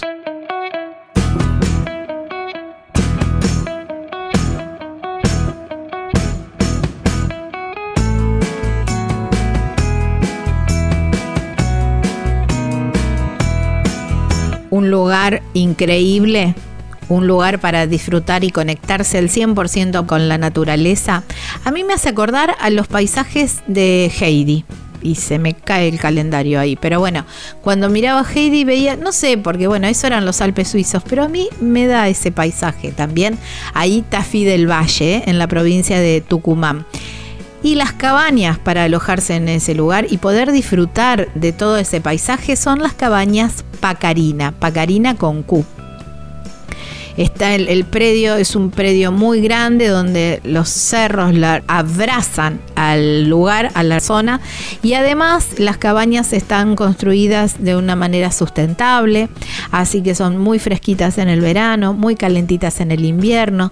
Abrís la ventana y tenés todo ese paisaje increíble de los cerros y, y mucho para disfrutar y muchas actividades también para disfrutar ahí en Tafí del Valle.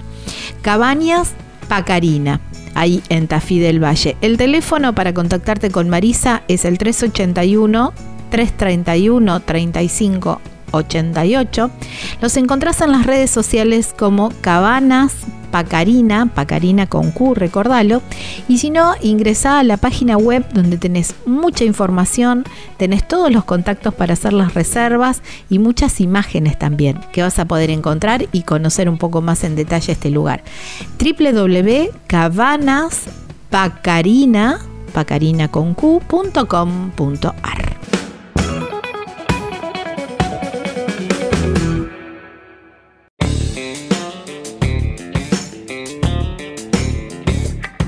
Viste que Puerto Madryn es genial durante todo el año. Ahora estamos como en su pico máximo porque están las ballenas, han llegado todos los pingüinos. Entonces hay muchísimo para conocer, muchísimo para recorrer.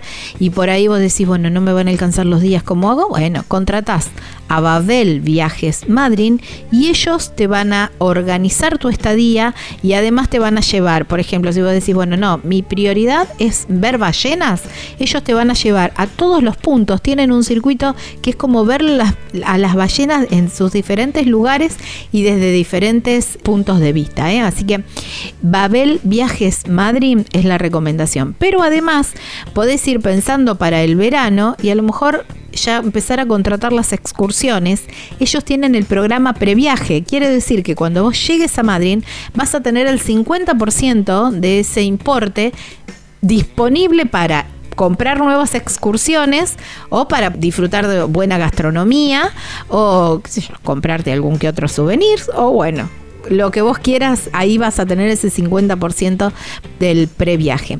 Babel Viajes Madrid, así los encontrás en las redes sociales.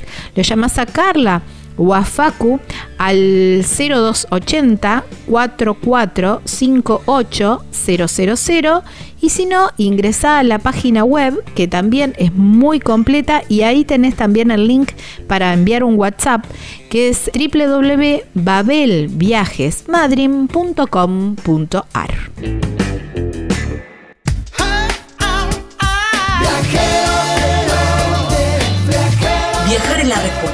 no importa cuál sea la pregunta. Estás escuchando Viajero Frecuente.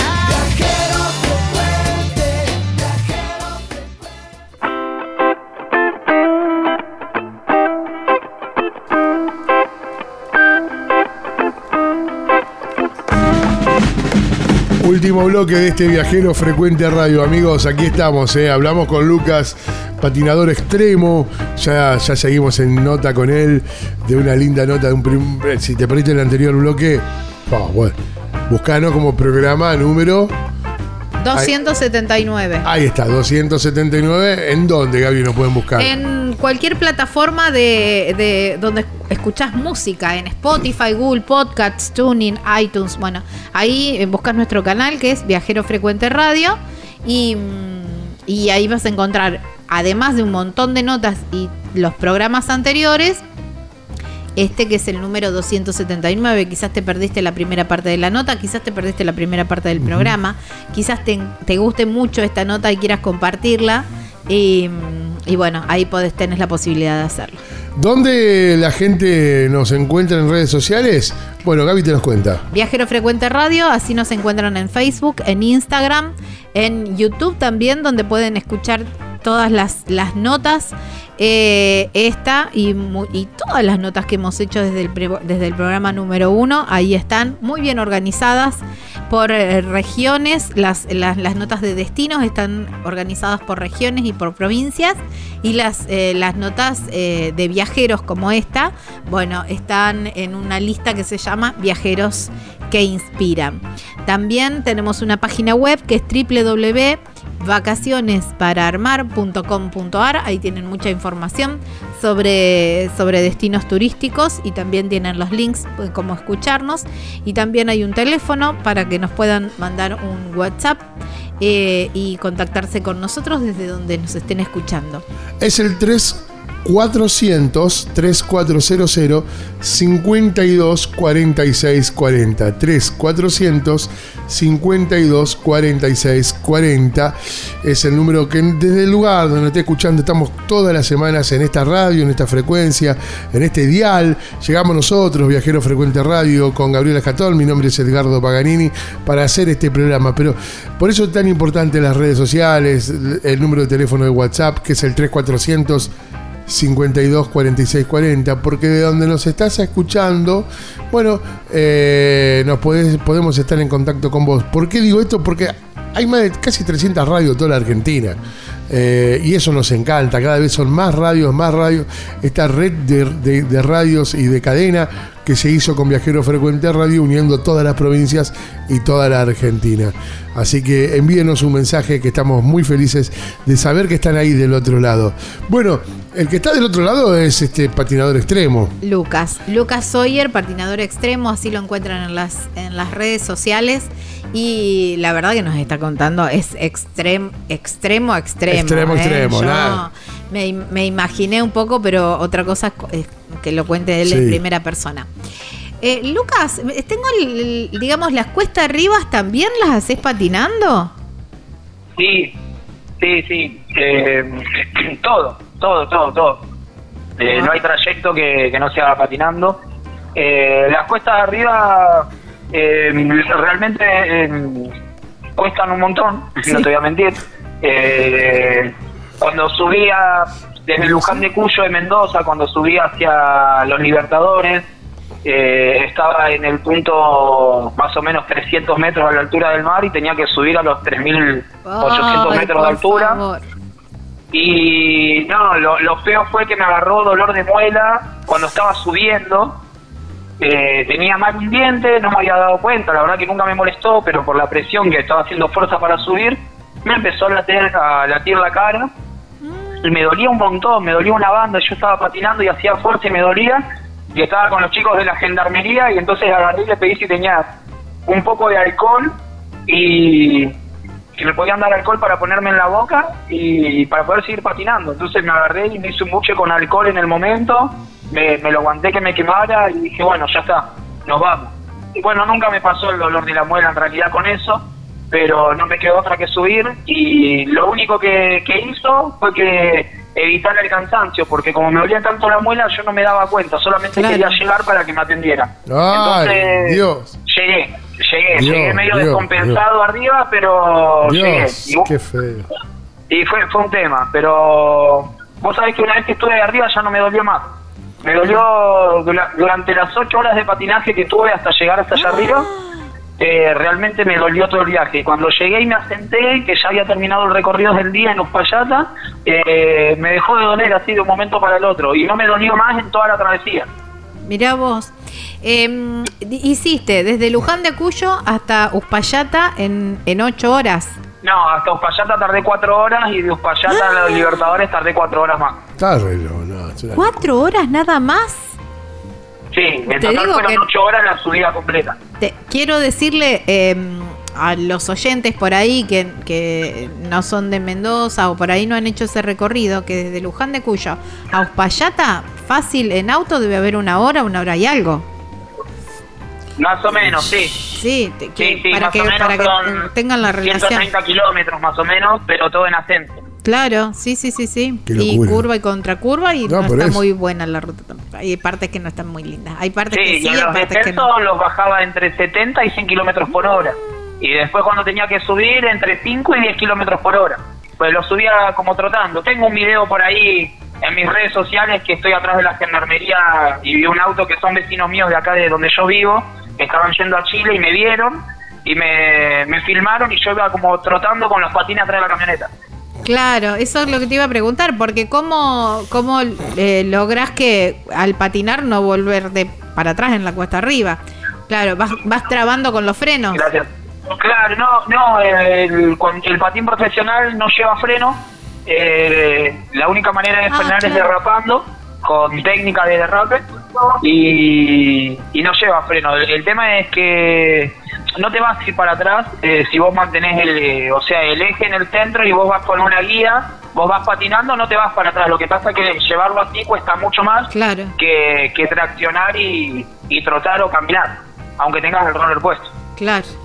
Sí, con el peso del trotar cuesta arriba con el peso del roller. ¿Cuánto pesan lo- los Y patines? mi roller pesa 2 kilos 700 más o menos cada uno. Claro, Eh, no sé, kilo casi. claro. Eh, ah, Encima, es una locura. Escúchame, ¿y, y en los viajes te tomás la licencia para, para ir probando la comida regional de cada lugar que vas visitando? Eso, Viste que, pues yo, vas pasando por lugares que vas a decir, che, si pasaste por acá.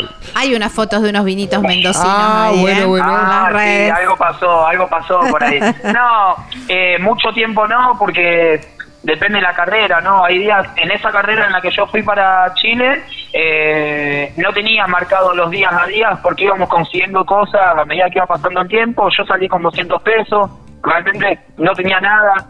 Eh, crucé casi todo el país eh, comiendo lo que la gente me podía dar, que me aportaban la Secretaría de Deporte o, o cualquier persona que se acercaba a la ruta, me daban una manzana, un turrón, un- eh, una pizza, una ensalada, y así fui yendo. Y en algunos lugares me invitaron a comer, eh, me hicieron probar comida así eh, del lugar, en Mendoza lo viví mucho, en San Luis también.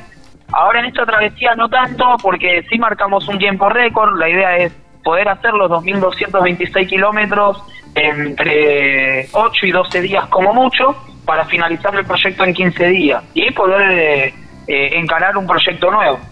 En este caso no vamos a tener realmente muchas paradas más que las que nos den el día y la alimentación está detallada también y programada con una dieta para poder continuar eh, al otro día en la misma intensidad. Claro. Claro. Y Y si no, sí, es lo más. Eh, eh, si no, claro, es imposible ir probando. Cuando Edgardo te preguntaba, yo pensaba, ¿no? Eh, por ahí, eh, eh, en estos casos que, que dependes tanto del 100% de tu físico y de los tiempos, eh, por ahí se complica probar, como vos decís, alguna comida típica. Claro, sí. Mira, no es tan complicado, por ejemplo, el tema de la dieta, lo que uno tenga que consumir. Eh, sí sabemos lo que no, porque hay cosas que por más que digamos, oh, qué rico, me voy a comer acá. en- eh, son especialistas en chivito y no voy a poder comer chivito aunque sean especialistas en chivito Claro. porque sé que al otro día no me voy a poder ni levantar eh, para poder patinar entonces es como que eh, eso es toda una comida muy liviana siempre a base de, de vegetales y frutas y cereales eh, para poder llevar un ritmo alto y, de cal- y bajo en calorías también, pero que sea muy alto en nu- en nutrición y poder seguir adelante. Claro. ¿Y el entrenamiento eh, es también siempre sobre los patines o, o, o haces alguna otra actividad? Eh, tiene, eh, tiene un equilibrio en lo que es el entrenamiento, soy en este caso mi propio entrenador, Eh, tengo mis rutinas diarias, yo entreno personas también, Eh, entreno con ellos, hago todos los entrenamientos con las personas que entreno, que tengo tres turnos, o sea, ya tengo tres horas Claro. del día que entreno el, el físico en general. Después tengo eh, dos veces por semana taekwondo también, entreno en alto rendimiento para Boca Junior también en taekwondo. Ah, mira.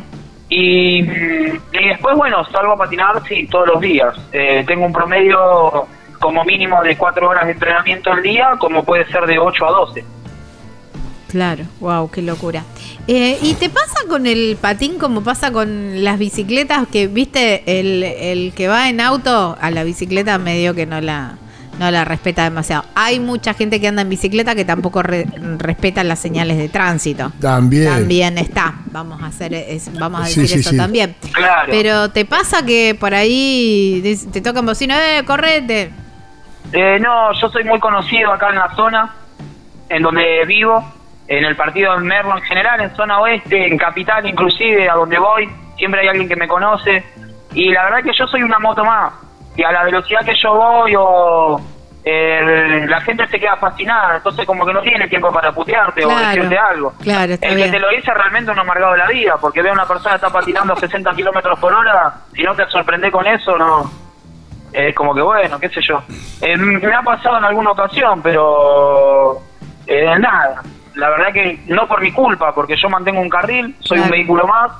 Soy muy profesional también, voy atento a todo. No es como una persona normal que va en bici, que no mira para atrás, que, que hace maniobras sin saber. Claro. Eh, yo todo lo que hago lo hago calculado, porque vos imaginate que eh, las ruedas están en mis pies y en la que yo me tropiezo o algo, no solamente puedo tener un problema yo, sino lo ocasiona un problema al otro. Entonces, eh, bueno, todo eso es con mucha responsabilidad, muy medido. Mira, qué locura, Claro. ¿eh? Sí. Qué locura. Escuchá, ¿y se encuentra a- a- así eh, en los viajes, en las paradas, amor? ¿O, o es difícil encontrar amor en, en- en los viajes patinando? Mucha velocidad. Va, ¿Amor en qué sentido? Amor, qué sé yo. cono- Ajá, tú- conocer Mira, a alguien, social- un café, una charla. El Ah, amor puede sí. ser efímero. Este, para que, que dure 50 años o, o de toda la vida que te dura dos segundos, decía Cortázar. Claro, tal cual. No, bueno, sí, yo, yo en ese, en, ese punto así eh, lo veo como muy amplio, ¿no? Porque eh, a donde yo llego me encuentro con niños que te adoran, sos su, sos su ejemplo, te vengo diciendo vos llegó patinando, un superhéroe, me lo ha pasado, tengo muchos chiquitos que, que me que los padres me siguen y que los nenes me adoran, a donde voy a las plazas o algo que me conocen, los nenes quieren venir a sacarse fotos conmigo o a patinar conmigo porque les gusta lo que uno hace y te encontrás con un montón de, familias eh, de que también que se sienten como admiradas por lo que vos estás haciendo y, te quieren llevar a su casa, te quieren invitar a comer, eh, se quieren sacar fotos con vos, te preguntan si precisas algo, si estás bien. Eh, me ha pasado, me ha pasado de conocer de muchas personas en el ambiente del patín y de otros deportes también. Y, bueno, sí, se, se encuentran, se encuentran así eh, muchas situaciones de amor, de cariño. Está bueno, es lindo. Eh, Lucas, ¿y te pasa también cuando vas pasando por alguna ciudad que, eh, eh, que, que se sume la gente con, que, qué sé yo, que vayan un par de chicos, busquen, busquen sus rollers y te acompañen algunos kilómetros o, al- o algún recorrido? Sí, sí, me ha pasado. Eh, en algún punto no lo he permitido porque, mm, eh, ¿cómo te digo? Las rutas son peligrosas y si la, policía en esta ruta justo no me acompañaba y por más que tenía el permiso de tránsito no, no era custodiado, eh, no podía ir con, gente y hacerme cargo de las otras personas. Eh, así fueron profesionales también. Eh, es como que bueno, eh, tengo que ir cuidando el proyecto también, pero en los momentos donde me dice, por ejemplo, no sé, Secretaría de Deportes de San Luis nos mandó como una patrulla hasta Mendoza y me acompañaron 20 personas entre Oh, de edad de lindo. 15 años hasta 70. Hubo un hombre de 68 años que me acompañó 100 kilómetros. Uy, qué lindo. Y, y eso es muy lindo, la verdad que eso es muy lindo porque fue recreativo, lo hicimos paseando. Eh, yo un ritmo de 100 kilómetros lo hago en un ritmo de 4 horas a 5 más o menos, un poco menos también. Eh, y ese día lo hicimos como en 6-7 horas, hicimos una parada, nos sacamos fotos, comimos juntos, fueron otras familiares en auto también, y era como, eh, como que fue un evento lindo para San Luis y ellos lo querían aprovechar y bueno, yo cedí a esto porque era lindo, era lindo para mi proyecto también. Eh, muestra que el deporte está unido también, ¿no? Que por más que nadie me conozca, o sea, que no hayamos compartido vida o algo por el estilo, que como que hay una unión en el deporte y mucho respeto, entonces eso está bueno porque concientiza Sí, también claro. y estimula a que la gente salga de la zona de confort, por así decirlo, ¿no? Claro. ¿Y qué le dirías a alguna persona de los que nos están escuchando en estos momentos para que se anime a viajar, a concretar este proyecto de vida? Y yo lo que le puedo decir a todos los que escuchen es que el momento es ahora, que, que no hay excusas cuando hay un sueño y que si no hay un sueño en la vida no tenemos nada, que podemos tener autos, podemos tener casa, podemos hacer un montón de cosas, pero si realmente no concretamos un sueño y no vivimos ese sueño tan lindo y, y lo sentimos en el corazón, realmente no, no tenemos nada ni hicimos nada en la vida. Eh, yo creo que lo, lo principal, eh, por ejemplo, a nivel deportivo a mí me pasa que yo no compito con nadie, yo no estoy atrás de una medalla ni nada, pero mi sueño era viajar patinando y lo estoy logrando. Y, y eso es lo más lindo que te da, ¿no? El saber que lo estás haciendo, el saber que, que no te quedaste con las ganas y que no lo llevaste al cementerio a la idea. Y eso es lo que a mí me gustaría en todas las personas, ¿no? Que, que puedan. Y el que no pueda porque no crea que tenga la posibilidad o la oportunidad, eh, que me hable, que me ubique en las redes sociales y que voy a tratar de guiarlo eh, para poder concretar su sueño también. ¿Y cómo- cuáles son tus redes sociales? Eh, me pueden encontrar en Instagram como Lucas Sawyer, patinador extremo. O en Facebook como Lucas Sawyer también. Ahí está. Gaby, no sé si te queda alguna más. Sí, sí. Sí. Siempre me quedan. Pero Sí. bueno, eh, si tuvieses eh, la, eh, al, el, digamos, la máquina del tiempo y pudieses volver atrás y recorrer, eh, recordar en alguna de las travesías que hiciste algún momento en que dijiste la pucha que vale la pena estar vivo. Y mirá, eh, una vuelta me, hicieron más o menos una pregunta similar. Eh, eh, yo creo que por las dudas no volvería.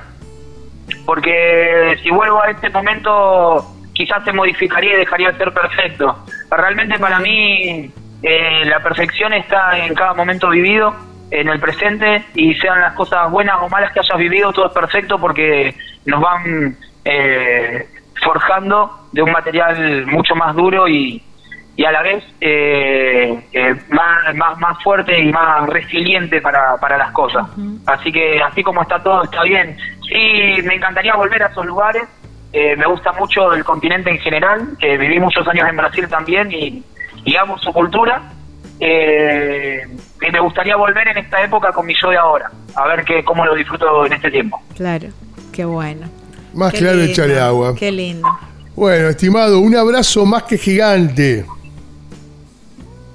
Bueno, les agradezco un montón a ustedes, gracias por tenerme en su programa y, cuando ustedes quieran, cuando ustedes quieran estar al tanto de nuevas cosas que se vienen, del proyecto que se avecina en febrero del 2022, eh, estamos dispuestos a seguir dando nota para ustedes.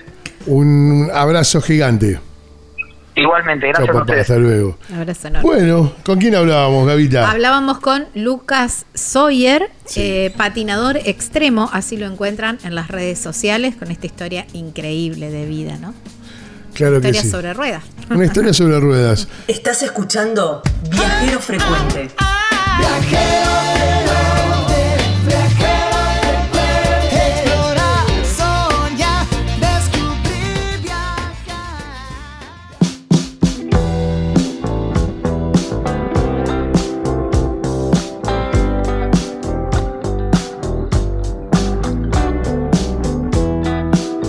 Ambiente serrano, ideal para ir a descansar, rodeado de la naturaleza, pero a solo 5 minutos del centro de Merlo, ahí en la provincia de San Luis, es carpintería. Y las cabañas son Punto Serrano, unas cabañas que están completamente equipadas con todo lo que necesitas para pasar unos días increíbles. Y además, así como la, la vedette, son los desayunos que tienen, que son riquísimos, todo casero y muy abundantes. ¿eh? El sueño de cualquier viajero. Bueno, está además atendido por sus dueños, por Roberto y por Karina, que eso siempre lo decimos, es un valor agregado. El teléfono para contactarte para hacer la reserva es el 11 45 63 68 05. Hay un mail también que es puntoserrano arroba gmail.com y hay una página, hay una página web que donde podés ver todas las eh, imágenes, podés tener detalles de las cabañas, la piscina divina que ya está lista punto caramelo para poder disfrutarla, que es www.serrano.com.ar y en las redes sociales los encontrás como Punto Serrano Carpintería. Gaby, nos vemos siete días. Nos vemos, nos volvemos a Que encontrar. tengas una feliz semana. Gracias, lo mismo para vos. Lucas Giomini, Gabriela Jatón, mi nombre es Edgardo Paganini, somos Viajeros Frecuentes Radio. Chau, hasta dentro de una semana en este mismo dial.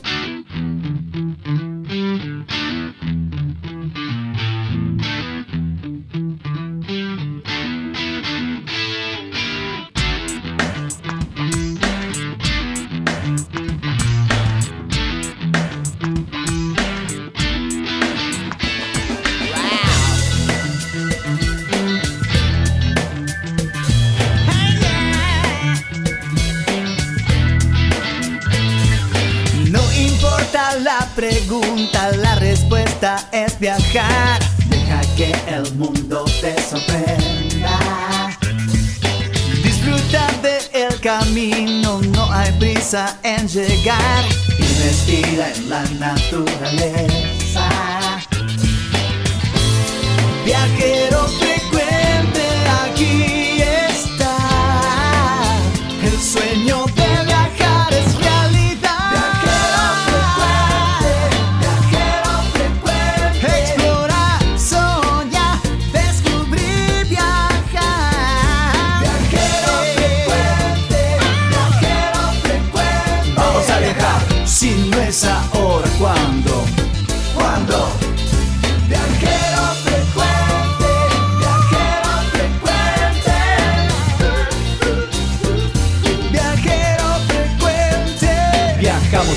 Cambiarle la ropa al alma. Tienes que tomarlo con calma. Un gran viaje que te entrega al cielo. Siempre comienza con un paso pequeño. A tu sueño, dale, dale vuelo. Y viajero frecuente te dirá que hay de nuevo.